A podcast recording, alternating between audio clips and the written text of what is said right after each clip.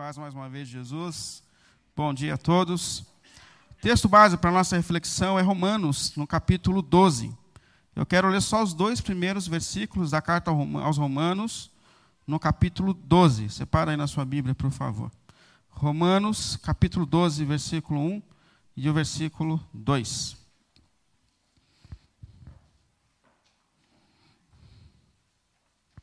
Romanos 12, 1 e 2.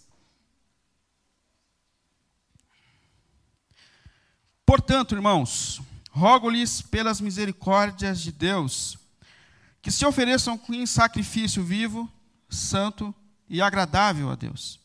Esse é o culto racional de vocês. E não se amoldem ao padrão deste mundo, ou não vos conformeis com esse mundo, mas transformem-se pela renovação da sua mente, para que sejam capazes de experimentar e comprovar a boa, agradável e perfeita vontade de Deus. Amém? Queria te convidar a esse mais momento de oração, onde a gente coloca esse tempo diante do Senhor. Ô Senhor, obrigado por tudo que o Senhor tem feito por nós. Obrigado, Senhor, por tudo que o Senhor tem nos falado até aqui, Senhor. Nesse momento, mestre, a gente está diante da Sua palavra. Nesse momento, nós abrimos o nosso coração diante de Ti e pedimos que a obra que só o Senhor é capaz de fazer, o Senhor faça, colocando a Sua palavra dentro dos nossos corações, transformando as nossas vidas. Nós disponibilizamos, Senhor, nesse momento, as nossas mentes e os nossos corações diante de Ti, Senhor. E pedimos que o Senhor nos fale, pedimos que o Senhor nos transforme. Como já dito aqui hoje, que o Senhor nos faça cada dia mais parecidos com Cristo.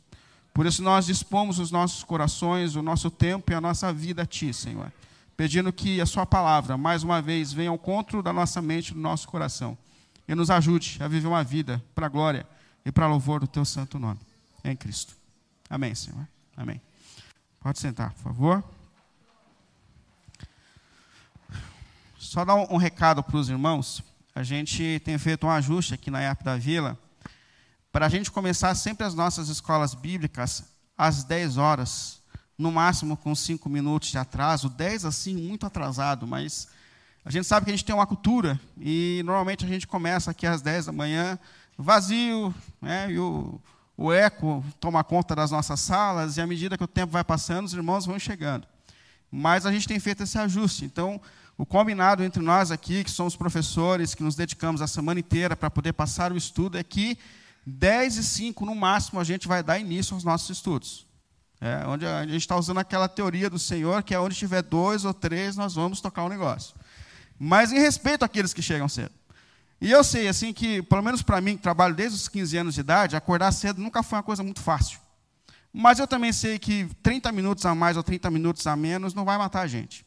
Então eu queria que você fizesse esse ajuste, batalhasse aí, pensasse sobre isso essa semana, principalmente aqui nos ministérios infantis, de adolescentes, onde a gente tem pessoas que são dependentes dos pais para poder participar das salas, dos estudos. Então, assim, se os pais atrasam, os filhos não participam. Então, se você puder, se você conseguir determinar isso aí como um propósito para a sua semana, chegue sábado, ainda mais que vai chegar o frio agora, e tem um espírito do travesseiro que abraça a gente pela manhã e ele não quer deixar a gente sair.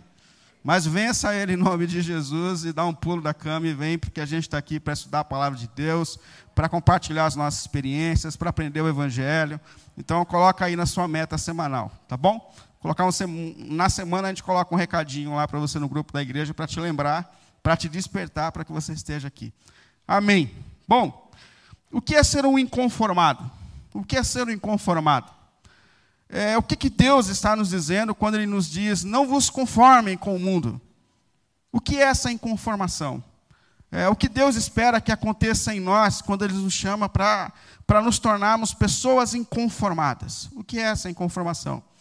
E é importante essa pergunta porque, por vezes, a gente lidar com o texto bíblico de uma maneira meio pessoal. Ou a gente isola ele do seu contexto e a gente faz ele dizer aquilo que a gente quer ouvir. A gente faz muito isso. Não tem? Tudo aposto aquele que me fortalece. Quem falou, quando falou, porque falou, isso é um problema do autor. Mas sei que eu, tudo eu posso conquistar, então não desista do teu sonho. É, a gente faz isso com o texto. Tem um que eu gosto muito, que é assim, Deus te colocou por cabeça e não por cauda. Já viu isso? Já viu, Anderson? Isso aí era Mas tem essa, tem as coisas. Mas quem falou isso? O que acontece com quem não obedecer? Não, isso aí joga para lá, mas isso é declaração de poder. E eu acredito que às vezes a gente faz isso com esse texto também. A gente usa ele de uma maneira meio pessoal, ou forçando ele a dizer aquilo que a gente quer ouvir. Mas o que, que Deus está dizendo? E sabe que um caminho para uma boa interpretação da palavra de Deus, da Bíblia, é fazer algumas perguntas para o texto. Quem escreveu? Quando escreveu? Para quem escreveu? E por que escreveu? Quatro perguntas que você faz para que você consiga interpretar a Bíblia de forma correta. E aqui, olhando para o contexto, fazendo essas perguntas para o texto, a primeira coisa que a gente percebe aqui é que essa é uma carta. É uma carta que o apóstolo Paulo escreveu aos irmãos de Roma. Carta de Paulo aos romanos.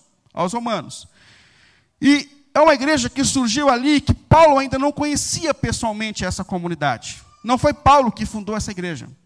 É alguém a quem Paulo pregou o evangelho, pregou o evangelho em Roma, e uma comunidade importante surgiu naquele lugar. Mas Paulo queria conhecê-los. E alguns problemas começam a surgir nessa comunidade. E Paulo recebe a informação. Normalmente as cartas, elas são escritas nesses contextos em que problemas surgem nas igrejas locais. As igrejas daqueles tempos, elas eram muito problemáticas. Graças a Deus que isso ficou no primeiro século. Hoje a igreja é perfeita, mas antigamente ela não era fácil. Então, Paulo escreve justamente para tentar reorganizar essa comunidade, para apaziguar essa igreja nos seus relacionamentos, inclusive nas suas questões teológicas. E o problema que existia ali nessa comunidade de Roma é que os judeus, os de tradição judaica, que se converteram ao evangelho, eles não conseguiam entender a doutrina da salvação pela graça. Pensa que aquelas pessoas foram treinadas desde pequenas, entendendo que se elas obedecessem à lei de Deus perfeitamente, elas iriam para o céu. Aí, de repente, eles escutam falar, vem nas redes sociais, Paulo colocando os stories, nós somos salvos pela graça, que é só pela graça, e esses caras ficam indignados com Paulo. Que negócio é esse? A vida inteira a gente aprendeu que é pela lei que é por uma vida perfeita. Aí vem esse sujeito agora dizendo que salvação é pela graça, é de graça, não é por aquilo que eu faço, mas é por aquilo que Deus fez por mim. Não, não está legal esse negócio. E Paulo, como ele pretendia conhecer esses irmãos, pretendia visitar essa comunidade, ele escreve essa carta é, tentando apaziguar esse conflito teológico que existia na vida e na mente deles. Então, se você olhar aqui, os 11 primeiros capítulos, nós estamos no capítulo 12. Mas se você estudar os 11 primeiros capítulos da carta aos Romanos, você vai perceber que o apóstolo Paulo está apresentando o plano de salvação para o ser humano, que é pela graça. A primeira coisa que o apóstolo Paulo faz nessa carta é justamente apresentar a condição do ser humano e o quanto ele precisa de salvação e o quanto ele precisa de transformação. Paulo coloca todo mundo no mesmo nível, todos pecaram e todos estavam separados de Deus. Não importa se você é judeu, não importa se você é filho de crente, se você é filho de pastor, se você cresceu na igreja, se você cresceu no mundo, não importa a sua história. Todos pecaram, Paulo diz. E todos são carentes de graça, e todos precisam ser salvos por Deus. Aí ele fala, mas Deus, e ele continua apresentando aqui o plano de redenção de Deus. Mas Deus, por sua graça, Paulo diz, ele interveio na nossa história. Ele entrou na nossa história. Isso é graça de Deus. O que nós fizemos para merecer a cruz de Cristo? Nada. Foi de graça. E ele fala: pela graça de Deus, Deus interviu, pela graça de Deus e por sua misericórdia, ele se compadeceu da gente.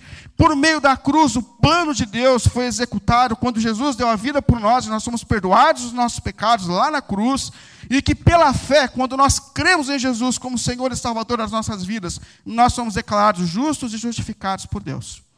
Esse é o contexto desse texto. Então, é, é a apresentação a esses irmãos que tinham problemas teológicos a respeito de como Deus salva o ser humano.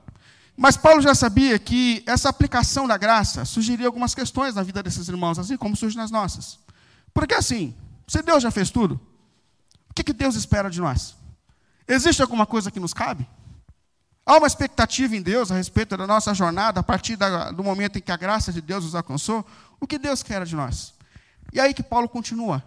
A partir desse momento da carta, Paulo começa a falar de questões práticas, isso é, como a graça e a misericórdia de Deus transformam a minha vida. Como a graça e a misericórdia de Deus transformam a minha história. E ele continua dizendo, portanto, irmãos, percebe aí na continuação do texto, aliás, no começo do texto. Portanto, irmãos, portanto, isso é, diante de tudo isso que a gente conversou até aqui, diante dos 11 capítulos, em que eu apresentei o plano de salvação de Deus pela graça, Diante de, tu, de tudo isso, diante dessa graça, portanto, eu rogo a vocês, eu rogo-lhes. Quando alguém diz eu estou rogando, ele está fazendo um pedido de todo o coração. Ou seja, Paulo está pedindo algo muito sério diante da graça que nos alcançou. É quando alguém fala assim no mais íntimo. Há um desejo muito intenso no coração do apóstolo Paulo que a gente entre por esse caminho, que a gente vá por esse caminho. Então eu rogo a vocês, eu rogo àqueles irmãos, e esse mesmo rogo vem sobre nós hoje. Esse é o desejo de Deus sobre a minha vida e sobre a nossa vida, sobre os planos de Deus sobre a nossa jornada. Então eu rogo a vocês, e rogo pelas misericórdias de Deus. E isso aqui é tão importante porque quando ele fala que é pela misericórdia, o apóstolo Paulo está dizendo que tudo que a gente faz na nossa vida é uma resposta à misericórdia de Deus. Então, por que, que nós acordamos hoje, um sábado meio frio, para vir à igreja? Por causa da misericórdia de Deus que alcançou a tua vida. Por que, que nós estamos aqui hoje prestando cultos ao Senhor? Por causa das misericórdias que um dia alcançaram a nossa vida. Por que, que nós cantamos músicas a Deus? Por causa da graça e da misericórdia de Deus que alcançou a nossa vida. Tudo que nós fazemos, por que, que nós obedecemos à lei de Deus? Como uma resposta às misericórdias de Deus que um dia alcançaram as nossas vidas. Então, pelas misericórdias de Deus, pela graça de Deus, pela bondade de Deus que alcançou a nossa vida. E a questão é: entendi, Paulo, e como então eu vivo essa resposta às misericórdias de Deus? Como eu entro por esse caminho? O que de fato Deus espera de mim? Primeira coisa, ofereçam as suas vidas como sacrifício vivo diante de Deus. E esse texto ele tem uma importância muito grande, porque ele faz uma conotação aqui, Paulo, com o culto do Antigo Testamento. E o culto do Antigo Testamento, antes de Cristo, ele era pedagógico. Era um ritual onde sacrifícios eram oferecidos no altar, representando aquilo que Cristo um dia faria na cruz.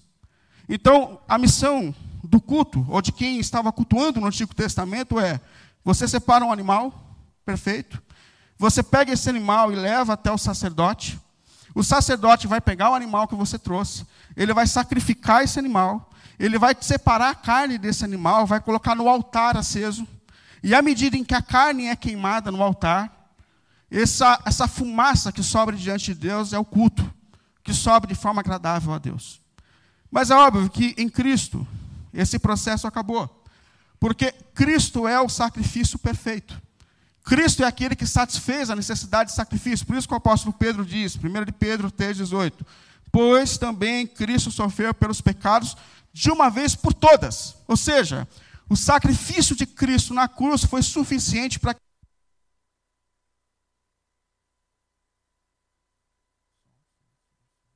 som. O erro foi meu que apertei o botão aqui e desliguei, mas a gente está tudo sob controle.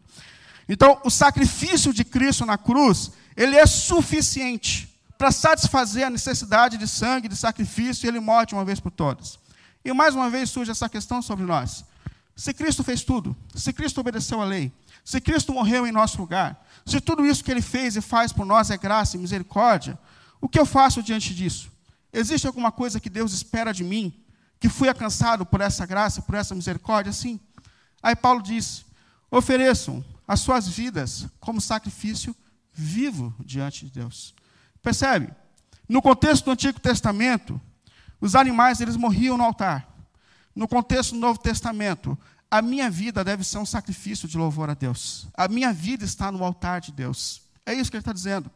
Ou seja, a partir da dimensão do Evangelho, eu entendo que tudo que eu faço, tudo que eu vivo deve ser uma ação de louvor a Deus e de gratidão a Deus pelas misericórdias que um dia alcançaram.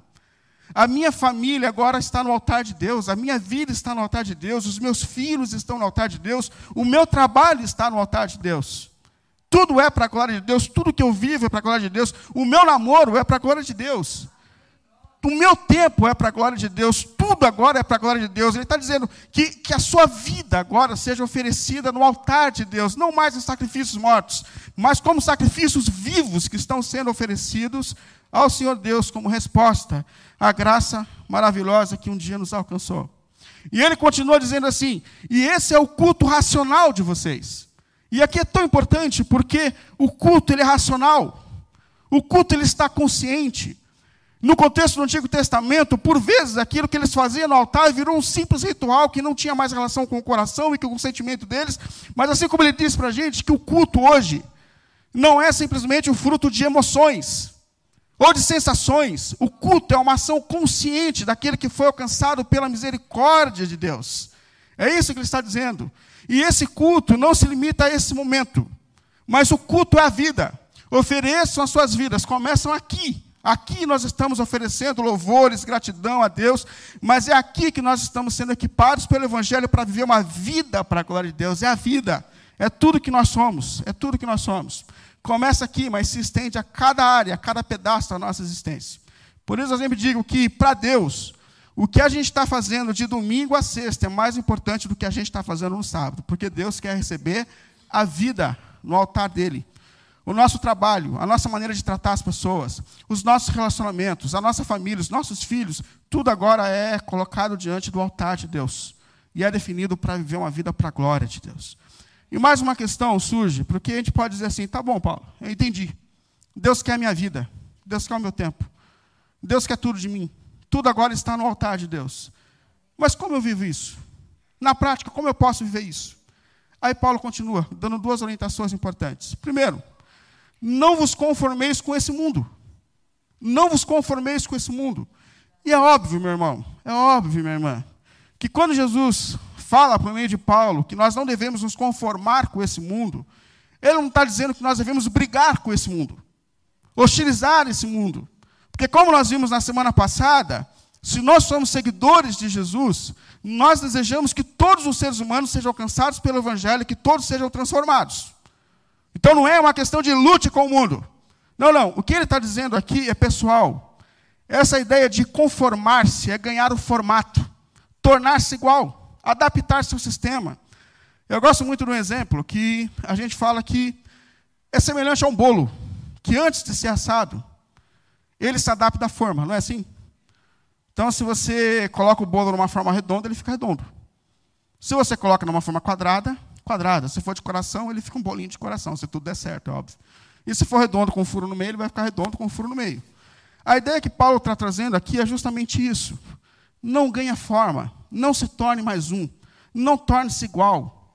E qual é a forma que pode moldar a nossa vida? Não vos conformeis ou não ganhar a forma do mundo. E o mundo aqui que Paulo está dizendo é essa realidade, é essa sociedade que já está inserida por princípios e valores. Nós estamos em um mundo que já definiu o que é ser um homem de sucesso. Não é verdade? Nós estamos em um mundo que define o que é ser uma mulher relevante. Nós estamos em um mundo que define como você deve criar os seus filhos. Nós estamos em um mundo que define que o dinheiro é a essência da vida. Nós estamos inseridos no contexto social. E ele está dizendo: não se adapte a esse mundo. Não ganhe a forma do mundo. Por quê? Porque nós sabemos que, por vezes, os valores que organizam a sociedade, que organizam o mundo, eles são definidos por pessoas que, como todos nós, como Paulo disse no começo da carta, eles se afastaram do Deus Criador. E a partir do ser humano se afastando do Deus Criador, a gente começa por si, pela natureza caída, a definir qual é o sentido da vida. E Deus está dizendo assim: não, não se conforme. Em outras palavras, Deus está dizendo para mim e para você, meu irmão, minha irmã, não se torne mais um. Não se torne mais um. Seja diferente. Não esqueça que você foi chamado por Deus para ser luz desse mundo, para ser sal dessa terra. Seja lá onde Deus tem te colocado, seja qual for a fase da sua vida, seja qual for o momento que Deus tem te dado, seja, independente se você é um adolescente, independente se você é muito adulto, não importa. Seja no seu ambiente de trabalho, seja na sociedade, seja no meio da sua família, seja na tua casa, seja no relacionamento com a tua esposa, com o teu marido, não seja mais um. Não seja mais um, não, não vos conformeis. E tem uma questão importante aqui, porque esse não vos conformeis não é, ante tudo, uma causa externa da vida pela qual eu luto. Mas esse não vos conformeis está relacionado a mim mesmo. Deus está falando comigo, ele. Percebe? Você, você não pode ser mais um. Você não pode se conformar. Você não pode ser mais um fruto no meio. Você, a tua natureza. E isso é importante porque, por vezes, alguns crentes ainda acham que o mundo vai ficar perfeito. E não vai, meu irmão. Alguns crentes ainda acham que uma força maior vai ser levantada e colocada, e que o mundo, a sociedade, vai viver segundo os valores de Deus, e que a família vai se organizar a partir dos valores de Deus, e que o mundo. Gente, não vai. Leia a Bíblia. As profecias dizem que o mundo caminha de mal a pior. E eu vou dizer uma coisa para você: não vai melhorar. Não vai melhorar. Vai chegar o dia, vai chegar o dia em que Jesus vai falar: chega. Vai chegar o dia que Jesus vai se levantar do trono e vai falar: acabou a palhaçada. Sai você daí, acabou a corrupção, acabou a bagunça, acabou, acabou o mal, acabou tudo. Vai chegar esse dia, vai chegar esse dia. E nós cremos que está chegando. Mas a gente precisa entender que antes de Jesus estabelecer o seu reino eterno, Jesus está estabelecendo o seu reino na vida daqueles que pertencem a Ele. Deus quer reinar na tua vida. Deus quer reinar na tua história. Deus quer reinar nos teus desejos. Deus quer reinar na tua casa. Deus quer reinar. Portanto, ser um inconformado é ser alguém que deseja ser transformado, que não é mais conformado com o mundo, mas é conformado com a natureza de Cristo. É esse o desejo. É entender que o Evangelho, apesar de hoje parecer uma semente pequena, ela foi plantada dentro de nós, mas ela é poderosa para transformar a nossa vida. E esse reino está acontecendo nesse momento dentro de mim, dentro de você. Portanto, não vos conforme, é pessoal. É para você, como discípulo de Jesus, como discípulo de Jesus, lute para que essa transformação aconteça dentro de você, na tua vida, na tua natureza, na tua maneira de pensar, falar, na tua maneira de definir prioridades. Isso está começando em nós, em nós. É o inconformismo com Adão e o desejo de tornar-se parecido com Cristo. Isso é o ser conformado. Aí você fala assim, mas como, Paulo, que eu vivo esse processo de transformação? Como que eu vou viver isso na prática, na vida? E ele continua e dá uma última orientação dizendo assim: transformem-se pela renovação da vossa mente. Transformem-se pela renovação da vossa mente.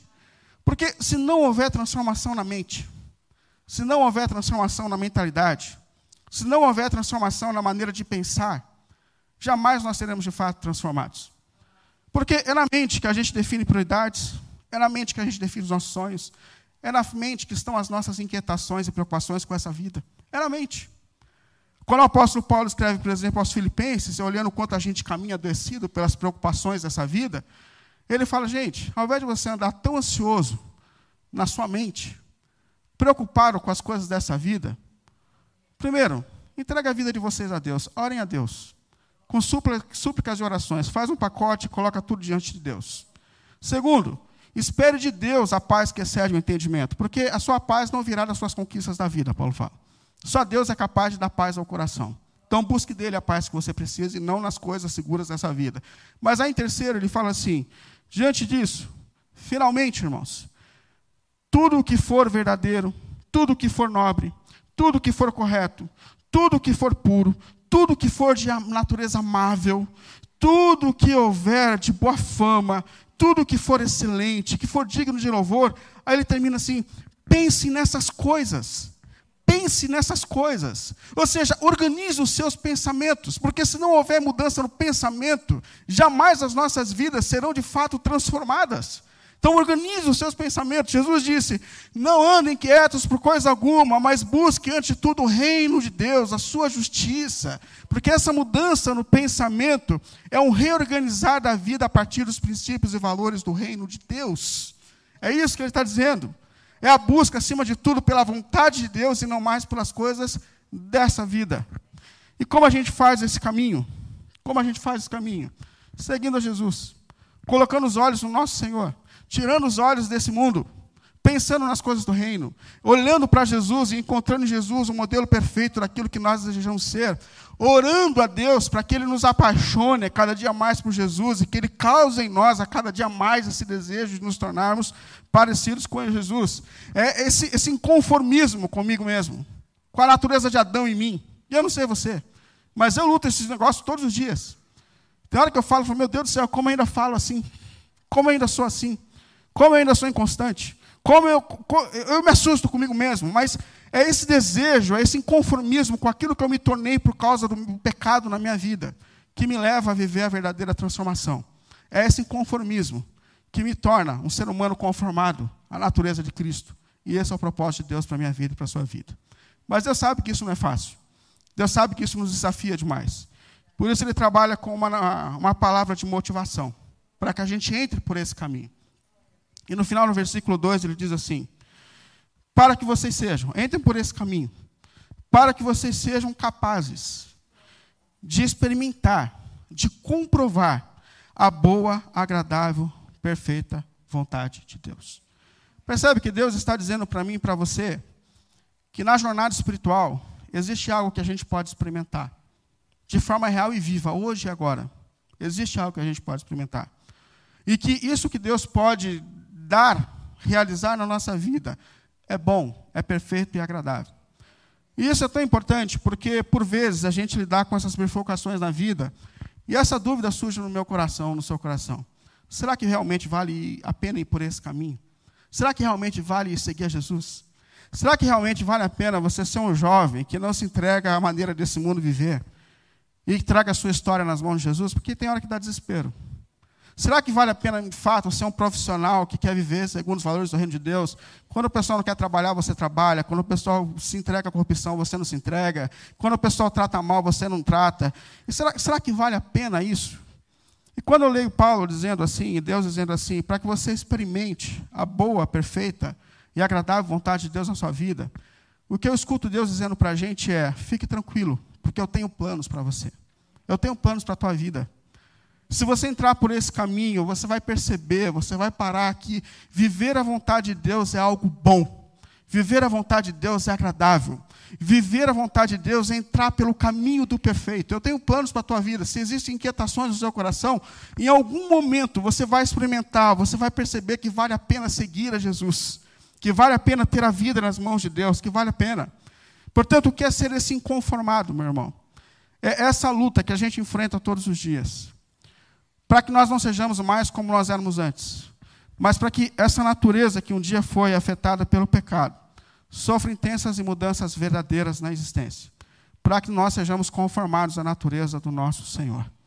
E o desejo que a gente tem, pelo menos o desejo que eu tenho na minha vida, é que eu esteja entre os inconformados de Deus. Que eu esteja entre esses que lutam todos os dias para viver processos verdadeiros de transformação na minha vida e na minha história que a minha vida, como disse Paulo, que a minha vida seja de fato esse sacrifício vivo diante de Deus. Que eu entenda que cada pedaço da minha existência, cada pedaço da minha história, tem que ser oferecido a Deus e tem que ser para a glória de Deus. Porque eu entendi que Deus preenche todos os cantos da minha vida e todos os cantos da minha existência. E eu espero que esse seja o seu desejo também. Sair daqui hoje dizendo: a minha vida é um sacrifício vivo no altar do meu Senhor. Cada canto da minha existência, cada canto da minha vida é um sacrifício vivo ao meu redentor, pelas misericórdias de Deus que um dia alcançaram a minha vida. A minha vida agora é um sacrifício santo e verdadeiro nas mãos do meu Senhor. Mas mais do que a gente tem esse desejo de ser esse sacrifício vivo, que a gente tem essa coragem de acreditar que vale a pena seguir a Jesus e é isso que Paulo está terminando dizendo aqui, porque as dúvidas surgem, os nossos corações lutam o tempo todo, mas que, de fato, a voz de Deus ressoe sobre nós, dizendo: olha, essa vontade é boa, essa vontade é perfeita e essa vontade é agradável. Vale a pena entregar as mãos, a vida nas mãos de Deus, vale a pena entrar pelo caminho de Jesus, vale a pena seguir a Deus. Em algum momento você vai perceber, se você não estiver percebendo, que vale a pena seguir a Jesus. Vale a pena seguir a Jesus. Eu já disse isso umas 500 vezes. Queria dizer mais uma para a gente concluir. Queria que você ficasse em pé, enquanto o ministério se coloca aqui. E eu vou dizer mais vezes, assim, então vocês tenham paciência comigo. Mas eu lembro, assim, quando eu tinha uns 20 anos de idade, mais ou menos, é, e eu tinha essa, essa luta de conflitos sobre entregar a vida nas mãos de Deus e não entregar, sobre viver o Evangelho e não viver o Evangelho. Eu, eu ia para a igreja, mas eu não era da igreja, sabe? Eu passava por ali, tinha períodos que eu ficava mais na esquina da casa onde eu morava. Aí tinha períodos que eu ia mais para a igreja. Era, era uma luta, assim. E eu lembro quando eu tinha assim, uns 20 anos de idade, eu, eu fiz uma oração a Deus. Eu fiz uma oração a Deus. E eu falei assim, Senhor, eu tenho medo, eu não sei por onde o Senhor vai me levar, eu não sei quais são os seus planos. Mas eu estou tomando uma decisão hoje de entregar minha vida nas suas mãos. Fazem 23 anos isso já. 23 anos. Alguém falou, não parece, não falou? Mas fazem 23 anos isso. E eu vou dizer para o resto da minha vida que foi a melhor decisão que eu tomei na minha vida. Eu nunca, nunca, nunca imaginei que Deus seria tão misericordioso comigo. Nunca, nunca, nunca. E a gente está aqui hoje para justamente declarar que a vontade de Deus é boa, é perfeita e é agradável. Que não tem uma decisão melhor que a gente pode tomar na vida do que ter a vida no altar de Deus, que é consagrar cada canto da nossa existência ao Senhor. E eu oro a Deus para que a nossa comunidade seja uma comunidade inconformada. Eu oro a Deus pedindo isso. Que nós não sejamos uma comunidade que se reúne consciente das misericórdias de Deus, mas que a cada sábado a gente vem aqui consciente de que Ele é um Deus gracioso, misericordioso, com desejo de corresponder à Sua graça, com desejo de corresponder ao Seu amor, com desejo de aprender mais a respeito da vontade de Deus, com desejo de viver uma vida para a glória de Deus, inconformados com a natureza antiga, conformados com Adão, mas com desejo de nos tornarmos cada dia mais parecidos com o nosso Senhor. Porque esse é o sentido da vida, irmãos. Jesus é a razão de tudo. Jesus é o sentido de tudo. Que nós sejamos esses inconformados de Deus. Que nós sejamos esses transformados de Deus. Que nós sejamos esses santificados por Deus a cada dia e a cada momento da nossa vida, a cada dia e a cada momento. Que a gente consiga acreditar que vale a pena seguir a Jesus. Por mais que a gente não entenda às vezes as curvas que ele faz na vida, mas nós estamos com ele e nós cremos que a vontade dele é perfeita, é boa é agradável, dá sentido à nossa existência. Que Deus nos faça assim, para a glória dele. Em nome de Jesus.